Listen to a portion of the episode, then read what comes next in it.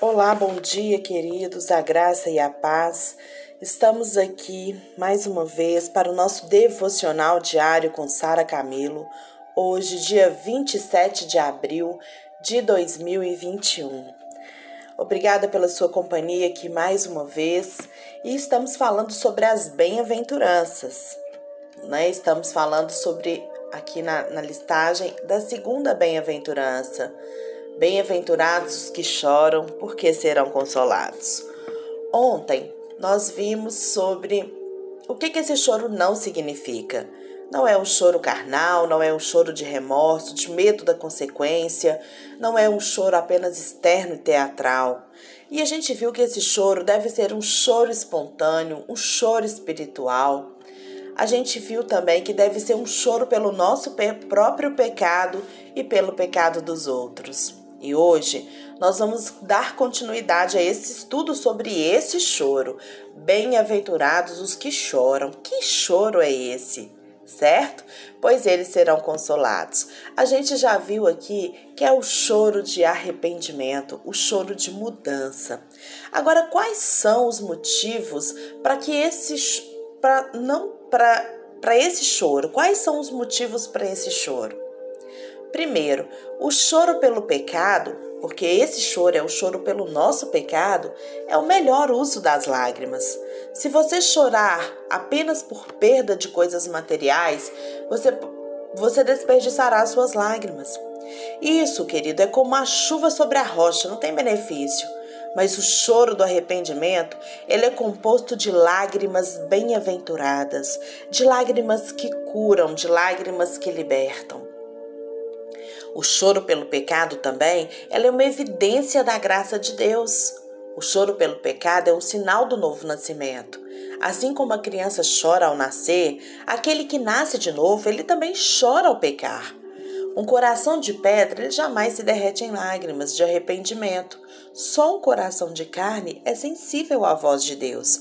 E aqueles que nascem do Espírito, que têm um coração quebrantado, tem também tristeza pelo pecado. O choro pelo pecado é precioso. Quando a mulher pecadora ela lavou ali os pés de Jesus e enxugou os pés dele com seus cabelos, a gente pode afirmar que as suas lágrimas foram um unguento mais precioso do que o melhor perfume. Quando os nossos corações se quebram amolecidos pela graça, então o perfume das nossas obras eles tresclavam mesclaram, eles misturam suavemente. A Bíblia diz que há alegria no céu por um pecador que se arrepende, lá em Lucas 15, 7. As lágrimas clamam, sabe, pela misericórdia. O choro, quando Jacó orou e chorou, ele prevaleceu com Deus e com os homens. Lá em Oséias 12, 4. As lágrimas, elas derretem o próprio coração de Deus. Presta atenção nisso. Essas lágrimas de arrependimento, elas derretem o próprio coração de Deus. O choro pelo pecado, ele também vai produzir alegria. O caminho pelo pecado é o caminho da verdadeira alegria. Desculpa, o choro pelo pecado é o caminho da verdadeira alegria. Quando nós choramos pelo pecado, nós nos tornamos felizes. Davi, o homem de lágrimas, deixa eu abaixar um pouquinho aqui, foi também mais, o mais doce cantor de Israel. Minha, as minhas lágrimas foram meu alimento, como ele diz lá no Salmo 42, 3. As lágrimas do arrependido são mais doces do que todas as alegrias mundanas, gente. Quando Ana chorou diante de Deus, ela voltou para sua casa com um brilho em seu rosto e com a vitória de Deus na sua vida. Quando nós abrimos o nosso coração diante de Deus, quando nós rasgamos o nosso interior e colocamos para Ele tudo aquilo que nós sentimos, tudo aquilo que nós pensamos, o nosso arrependimento, esse choro vai fluir. E quando ele vai fluir, você vai gozar da alegria da presença de Deus. O choro pelo pecado agora, ele previne o choro no inferno depois. Isso mesmo. Quem chora pelo pecado hoje não vai chorar no inferno depois. O inferno é um lugar de choro e de ranger de dentes, como está lá em Mateus 8,12. Mas agora Deus recolhe as nossas lágrimas no seu odre. Odre era aquela vasilha de colocar vinho, uma vasilha de couro. Então Deus recolhe ali as nossas lágrimas no seu odre, como diz no Salmo 56, 8. Agora Jesus diz: Ai de vós, que agora, os que agora rides, porque é a vez de lamentar e chorar. Lucas 6, 25. Agora, as lágrimas são bem-aventuradas lágrimas. Agora é o tempo certo de chorar pelo seu pecado. Agora, o choro é como a chuva da primavera, mas se não choramos ele agora, nós iremos chorar mais tarde. É melhor derramar lágrimas de arrependimento do que lágrimas de desespero. Aquele que chora agora é bem-aventurado, mas aquele que chora no inferno, ele é amaldiçoado. Aquele que destampa feridas da alma agora e chora pelo pecado, livra a alma da morte eterna. Lembre-se disso.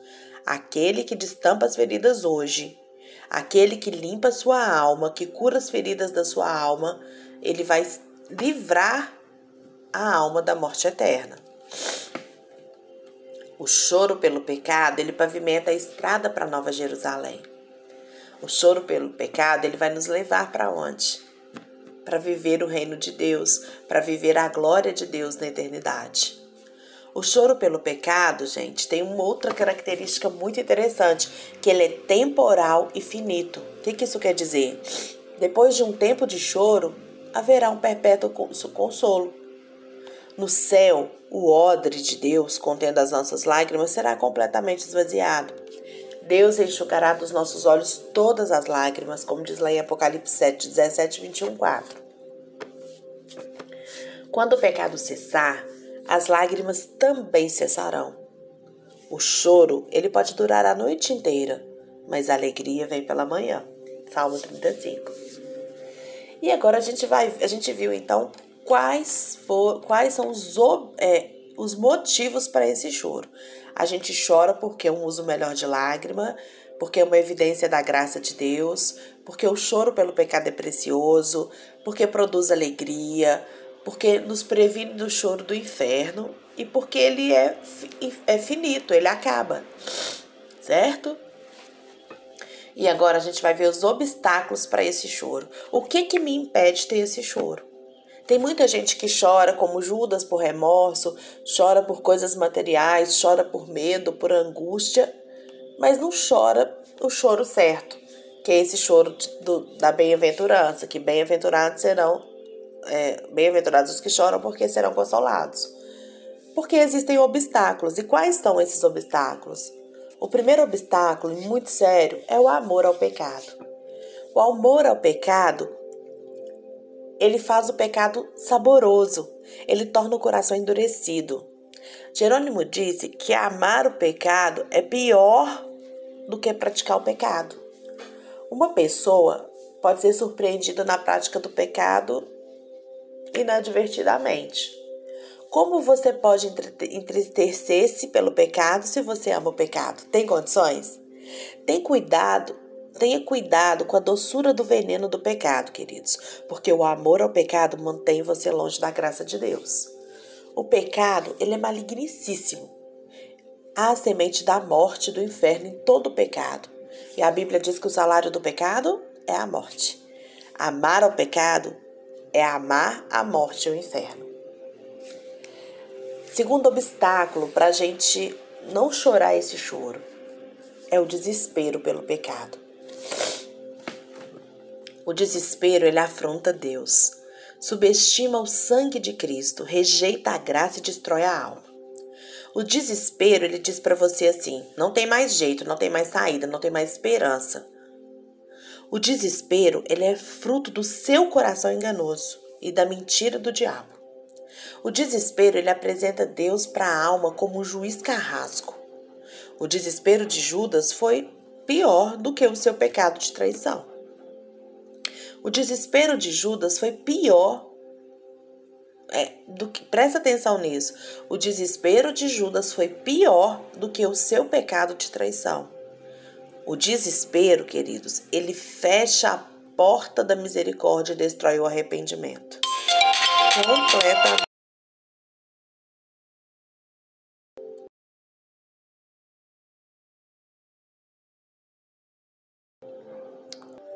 O único fundamento da misericórdia, o arrependimento, ele é totalmente fechado pelo desespero. A Bíblia diz que é a bondade de Deus que nos conduz ao arrependimento, não é? Romanos 2, 4. Se a gente não tem acesso a esse amor e essa bondade, como que nós vamos ter acesso ao arrependimento? Outro obstáculo para esse choro é a presunção da misericórdia. Muitos não choram pelo pecado agora, porque estão falsamente confiando na misericórdia de Deus no dia do juízo. É um profundo engano você repousar na misericórdia de Deus enquanto anda nos seus pecados. A Bíblia diz: Deixe o perverso o seu caminho, o iníquo os seus pensamentos. Converta-se ao Senhor, que se compadecerá dele, e volte para o nosso Deus, porque é rico em perdoar. Isaías 55, 7. Muitos pensam que Deus esqueceu e perguntam: onde está o juízo de Deus? 2 Pedro 3,9 Ah, dia do juízo. Deus vai julgar as suas palavras, suas obras, suas omissões, seus pensamentos. Você vai querer fugir da ira de Deus. Você já pensou na possibilidade de Deus dizer para você: basta, chega? É só mais um pecado e será o seu fim? É terrível perigo abusar da paciência de Deus, queridos. Não há misericórdia sem abandono do pecado, e não há abandono do pecado sem choro pelo pecado. Quarto obstáculo é a procrastinação no pecado. Jesus disse que aquele que não crê no Filho não verá a vida, mas sobre ele permanece a ira de Deus. João 3,36. Você acha cedo demais para deixar o seu pecado, mesmo estando sob a ira de Deus? Você acha cedo demais para chorar pelo seu pecado, mesmo estando sob as potestades de Satanás, como diz lá em Atos 26, 18? Você vai deixar para o fim, para o leito da enfermidade, para chorar pelos seus pecados? Você não sabe que é a bondade de Deus que conduz você ao arrependimento? Você, porventura, já não ouviu dizer: Se hoje ouvirdes a minha voz, não endureçais o vosso coração? A procrastinação. O que é procrastinar? Procrastinar é deixar para depois. A procrastinação também é um obstáculo. Então, a gente viu que o amor pelo pecado, o desespero pelo pecado, a presunção da misericórdia e a procrastinação do pecado são os obstáculos que vão te impedir de chorar esse choro da bem-aventurança, o choro que vai receber consolo. Que nessa manhã você possa pensar sobre isso.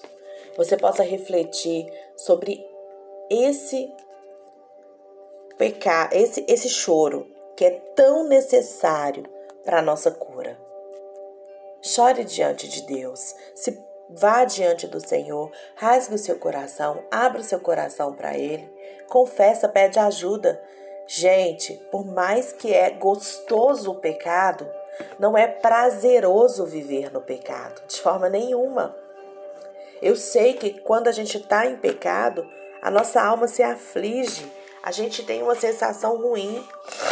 Por mais que o momento possa ser gostoso, não vale a pena o depois.